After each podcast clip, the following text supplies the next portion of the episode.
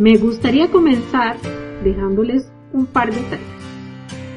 La primera de ellas es que la próxima vez que usted mire un paquete de café o unos granos de café, piense primero en una planta, en un arbusto. Y es que en el tema de café, la planta tiene todo que ver, no solo por la cantidad de café que vaya a producir, sino por el sabor que va a tener la taza. Y es que antes de que supiera que había un mejor café para mí, el tema de la planta o de la mata, como decimos en Costa Rica, de café, no me interesaba mucho. Yo crecí en Costa Rica y aquí el café se cultiva hace más de 200 años. Los cafetales son parte de nuestro paisaje rural e incluso también de nuestro paisaje urbano. Podemos ver cafetales a los lados de los caminos, si vamos a las montañas de Heredia, de Alajuela o incluso aquí en San José, en la capital, hay cafetales. Subiendo la loma que hay para llegar a mi casa, todavía puedo ver un par de cafetos que están sobreviviendo ahí. Pero eso no implica que yo sepa acerca de la planta, de su estructura, sus diferencias y mucho menos de que hay variedades distintas de café. Pero ahora Luego de tener un tiempo estudiando la cultura de café, veo a las plantas de una forma diferente. Y en realidad me gusta muchísimo saber qué tipo de planta es la que estoy viendo, tocando, o qué tipo de planta produjo el café que estoy tomando. Hoy cafetero nos vamos a adentrar en el árbol genealógico del café y vamos a explorar por qué resulta tan importante que sepamos de él. Hola, mi nombre es Xochitl Méndez, soy barista y también periodista y este espacio se llama Escuchemos al Café. Pertenece a nuestro proyecto lacafeógrafa.com. Están bienvenidos aquí todos aquellos que quieren saber un poco más de lo que hay detrás de cada taza de café que se toman en la mañana o en la tarde.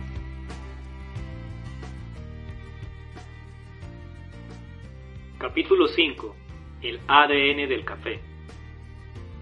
Antes de entrar en la temática de hoy, me permito darle las gracias a todos por estarnos escuchando, por seguirnos, realmente es muy emocionante.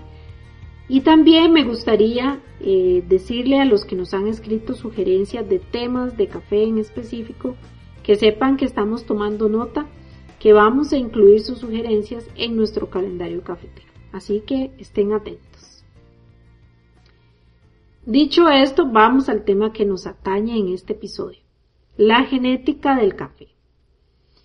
Yo les cuento que una de mis aficiones, además de aprender de café, es aprender sobre vinos. La vinicultura tiene muchas similitudes con el café. Yo creo que por eso es que me gusta saber de vinos. Y en todos los contenidos que yo he investigado, Siempre para conocer más del el vino tenemos que saber de las variedades de uva. Esto es uno de los pilares del conocimiento vinícola.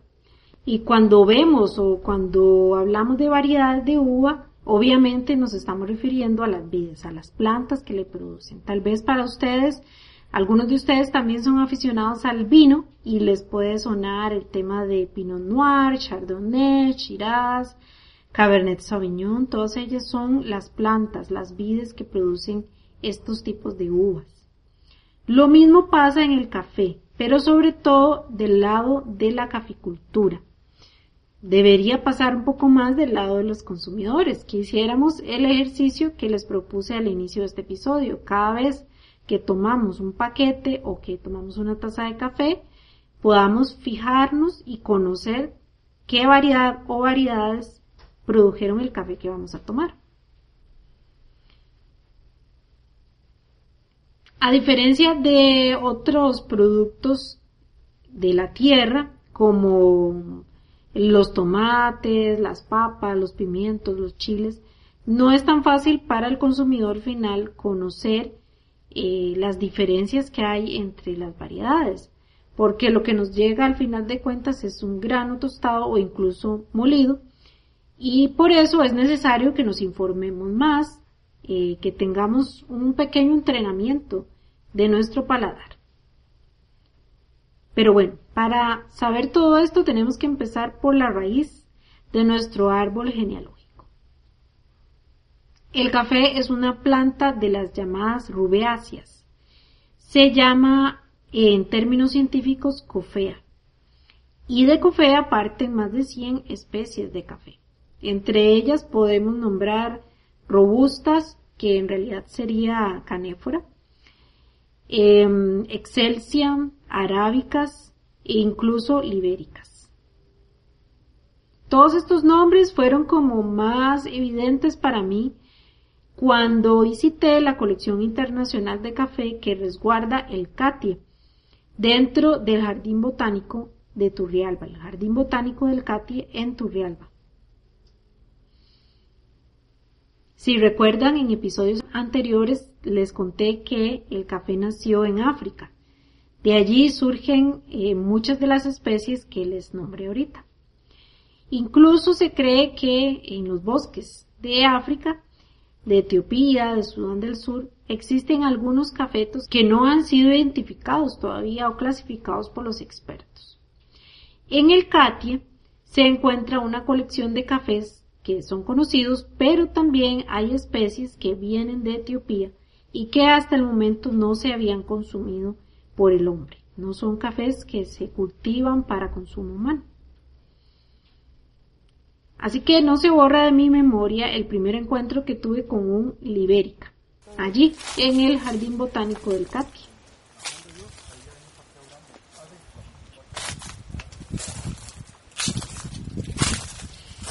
Mis guías fueron don William Solano y don Luis Diego Jiménez. Ellos me llevaron hacia un árbol que tenía como 5 metros de altura. Sus hojas eran grandes, más grandes que mis manos. Y sus frutos, por supuesto, eran dos o tres veces más grandes que los frutos de café que yo conocía. Seguramente han escuchado del arábica y del canéfora, del robusta, y sí, esas dos son las especies más cultivadas y consumidas en el mundo. Y les vamos a dedicar un capítulo solo a ellas para que estén atentos. Porque tienen muchas cosas que comparten, pero también tienen sus diferencias. Dentro de las especies hay variedades. Es decir, no solo existe un tipo de arábica o un tipo de robusta o un tipo de canéfora. Son una familia. Y ustedes saben que en una familia Ninguno de los hijos es exactamente igual al otro. Así pasa en el café. Típica, caturra, marsellesa, castilla, no, no, Villa Sarchí, Irlón, Carchimor, Robusta, Moca, Java,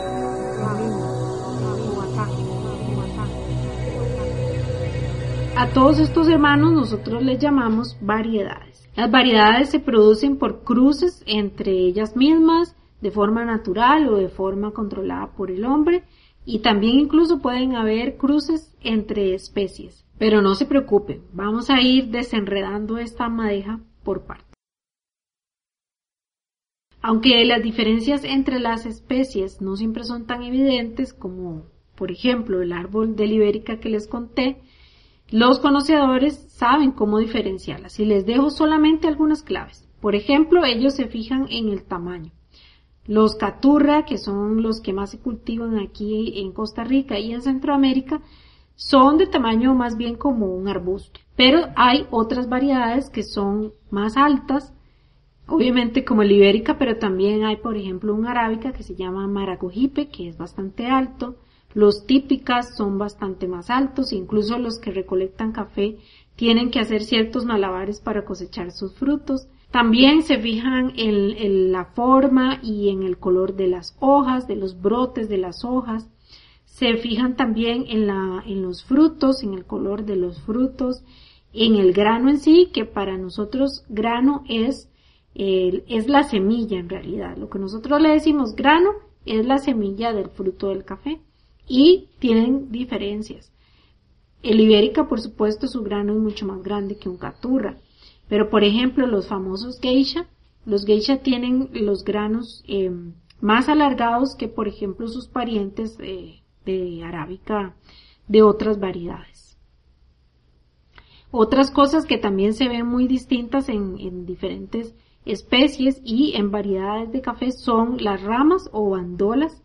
Hay bandolas muy largas que tienen eh, pocos nudos o hay bandolas que son largas y tienen muchos nuditos. Los nudos son donde se concentran las hojas y las, lo que van a ser las flores y por supuesto los frutos de café. ¿Y por qué les cuento todo este asunto de, hojas y de bandolas? Bueno, porque como les dije, las diferencias eh, físicas son importantes, pero lo más importante está en su genética. Lo que hace que ellos sean distintos son los genes que tienen. Y estas diferencias no solo van a derivar en cambios en su forma, sino que también los hacen ser diferentes por dentro. El sabor de sus frutos va a ser distinto, también hay variedades que son más resistentes a las plagas y a las enfermedades, al clima, al cambio climático que otras y todo esto tiene que ser investigado y documentado. Les podría poner un ejemplo. Los robusta son, suelen tener más cafeína y más elementos astringentes en las hojas y en el fruto. Y eso lo suele hacer también en plantas más robustas, como lo dice el término que más se usa con ellos, más resistentes al clima y más resistentes a las enfermedades que, por ejemplo, los arábicas. Hay variedades, mm, unas que son más antiguas que otras, por ejemplo, los típicas, los borbón, son variedades muy antiguas. Hay variedades que fueron hechas o provocadas por, por el hombre, em, que han sido elaborados algunos por laboratorios o fincas eh, experimentales o centros de investigación como en Brasil, en Colombia, en Costa Rica, en Kenia. Existen variedades que son mutaciones naturales o cruces naturales, que también podríamos decirle así. ¿Sabían que la hipótesis del origen del arábica es que sus padres o sus progenitores fueron dos plantas, una el Coffea eugenoides y algún tipo de canéfora que no se ha determinado. ¿Y cómo llegaron los arábicas a América? Se podrían preguntar ustedes. ¿Y por qué es tan importante que los científicos sigan estudiando la genética del café? Los quiero dejar con una persona que me ha enseñado muchísimo y a la que recurro siempre para estos temas. Es don William Solano, investigador del mejoramiento genético del café él es del CATI y él nos va a contar de primera mano la historia genética del café.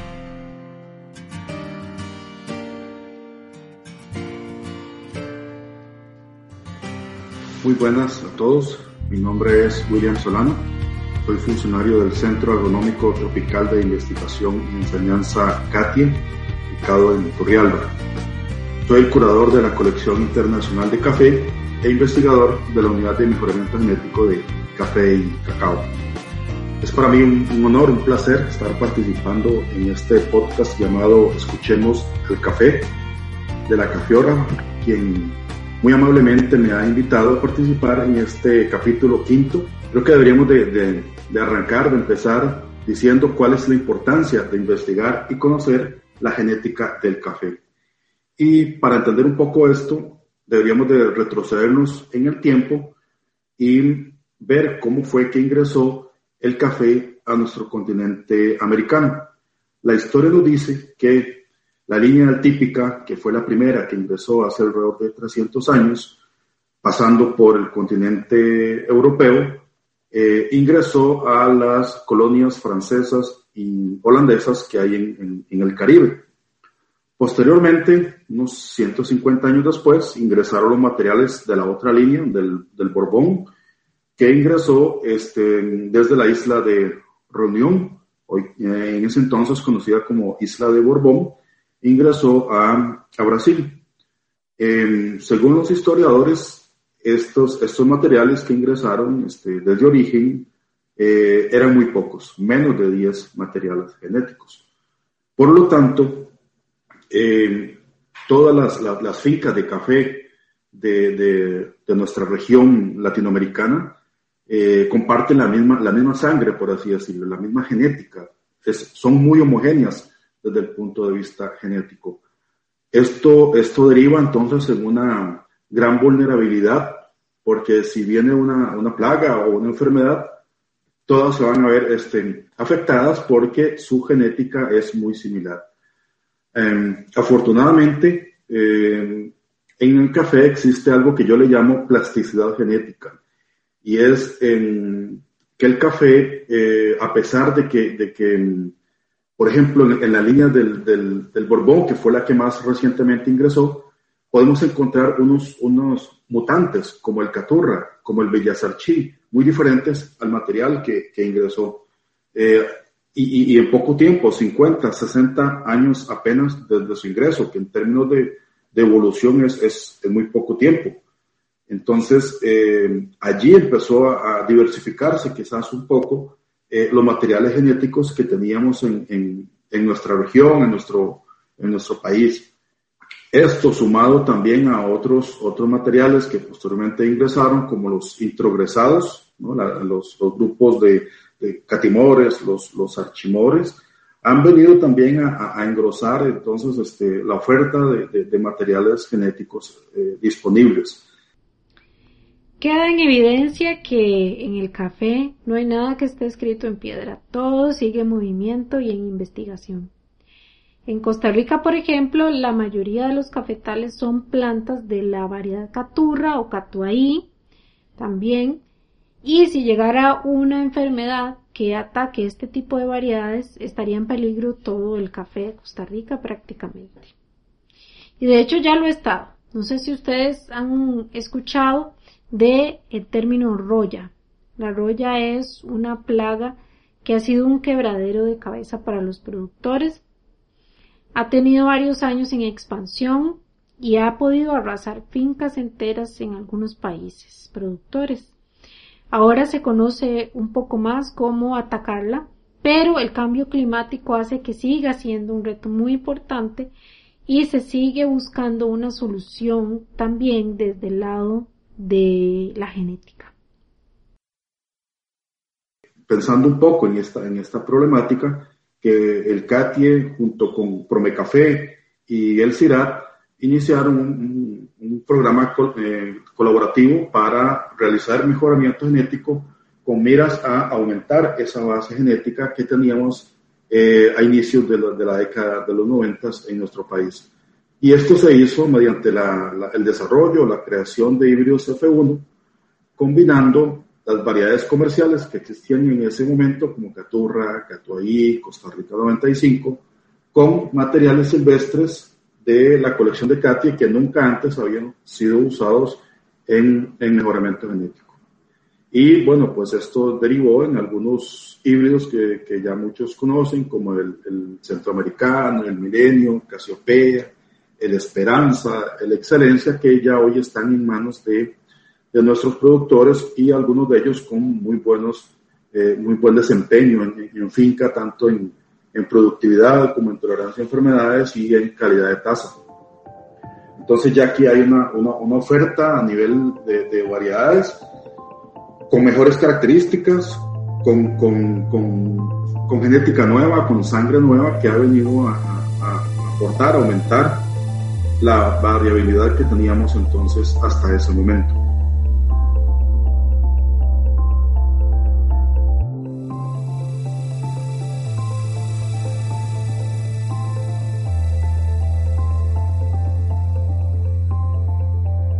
Hace unos 5 o 6 años, en, un, trabajo colaborativo entre el CATIE y el World Coffee Research, eh, se hizo una caracterización molecular de los materiales de nuestra colección y se llegó a descubrir que la diversidad genética del café es muy baja, apenas de un 1.2%, es decir, el 98.8% de, eh, de las variedades de café son muy similares.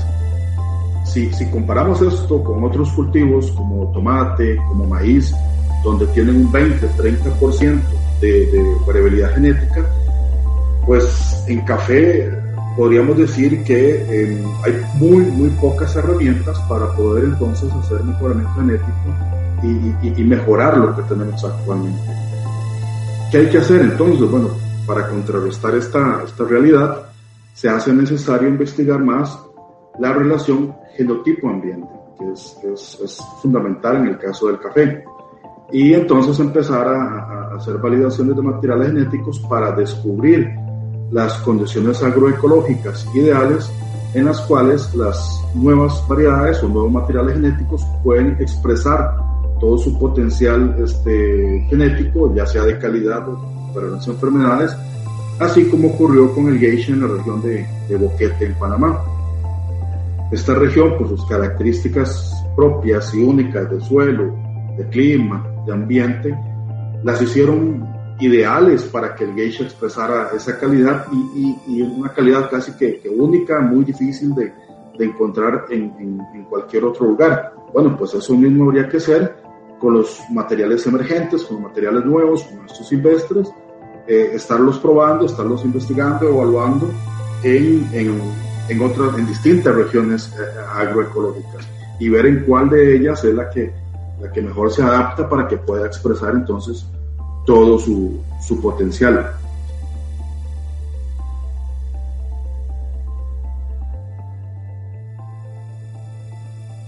Yo no sé si ustedes han probado un café geisha de Panamá.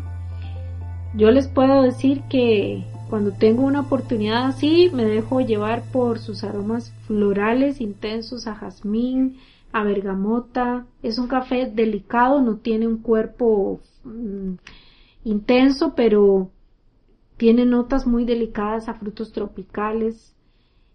Le vamos a dedicar un programa a un episodio especial porque este tipo de café ha estado marcando tendencia en el café de especialidad.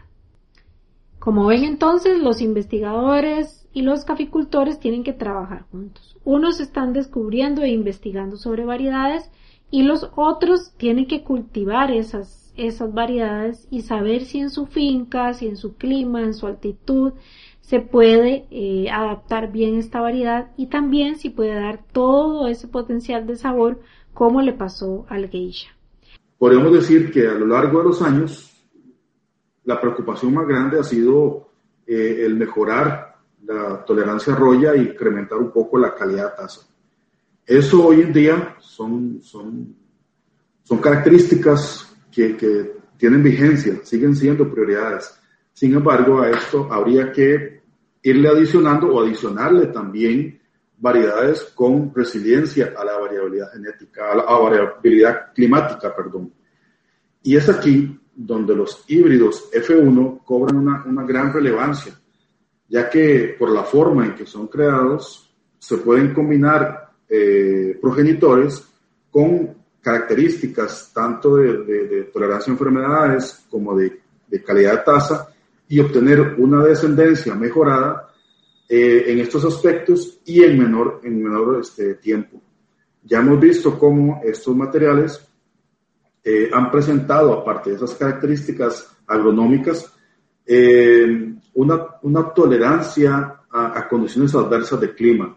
Podemos, decir de, de sequía, de, de, suelos húmedos o, o anegados, incluso han tolerado heladas. Entonces, esta estrategia de creación de híbridos pensamos que puede ser el futuro o, continuar con esta estrategia para poder seguir em, desarrollando o creando eh, nuevas variedades que se enfrenten a, esos desafíos este, climáticos que son los que nos, em, los investigadores nos han dicho, ya lo hemos visto ya en varias publicaciones desde el 2012 hacia acá, que eh, es, quizás el mayor desafío y, que podría eventualmente el, cambio climático em, crear eh, condiciones tan adversas que eh, impedirían quizás el, continuar produciendo café en ciertas regiones, en ciertos, en ciertos países. He tenido el gusto de probar una taza de estos híbridos que habla Don William, específicamente del centroamericano. Lo tuvimos en nuestra tienda en línea también y es muy interesante su sabor. Para mí tenía una acidez jugosa muy, muy eh, particular y un sabor intenso a chocolate oscuro. Sabía que detrás de esa taza estaba el esfuerzo de muchos científicos, pero también de su productora Kira Schroeder. Y claro que yo estoy muy de acuerdo en que buena parte del futuro del café descansa sobre esa genética, sobre sus genes y cómo mejorarlos. Recientemente, este año, a inicio de este año, eh, salió publicada en, una, revista internacional una investigación en la cual se este, daba a conocer un nuevo grupo genético llamado Yemenia, siendo este el tercero fuera de Etiopía, después de la línea de Típica y Borbón, que, conocemos desde hace 300 años, y los materiales del Scott Laboratories, los materiales SL, producidos en, Kenia hace alrededor de, un siglo. Entonces esto vendría a ser también eh, una, una, población madre que hasta el momento no ha sido usada, es, es totalmente nueva y que vendría a aportar eh, nueva sangre al desarrollo de, materiales genéticos y considerando, considerando el hecho de que estos materiales de Yemenia tienen tolerancia a sequía. Eh, como ya lo he dicho en otras, en otras oportunidades, yo estoy convencido 100% que la sostenibilidad de la industria del café va a depender del uso de la mayor diversidad genética posible. Para hacerle frente a los desafíos eh, que tenemos ahorita o que tienen ahorita los productores de café, tanto con las plagas y las enfermedades, así como también con la vulnerabilidad climática.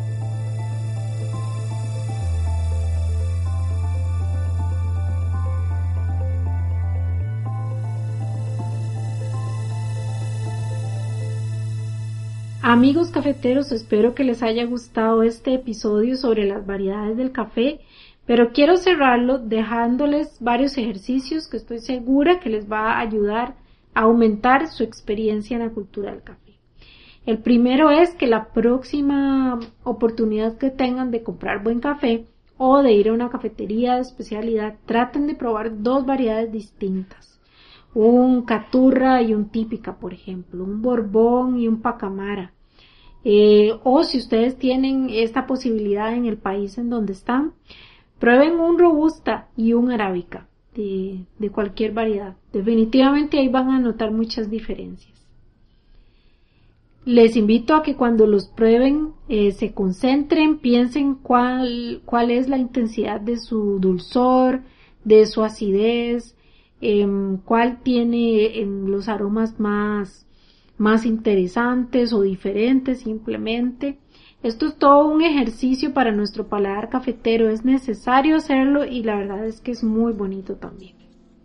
La otra parte o el otro ejercicio que les quiero dejar es más para quienes desean profundizar un poco más en este tema de las variedades. Se los divido en dos. Uno es una experiencia. Si ustedes tienen la oportunidad de estar en Costa Rica, visiten la colección internacional de café que está dentro del Jardín Botánico del CATI en Turrialba. Ahí se van a encontrar con todas estas distintas plantas con diferencias muy palpables y por favor me saludan a mi amigo el Ibérica. La otra parte de este ejercicio es investigativa.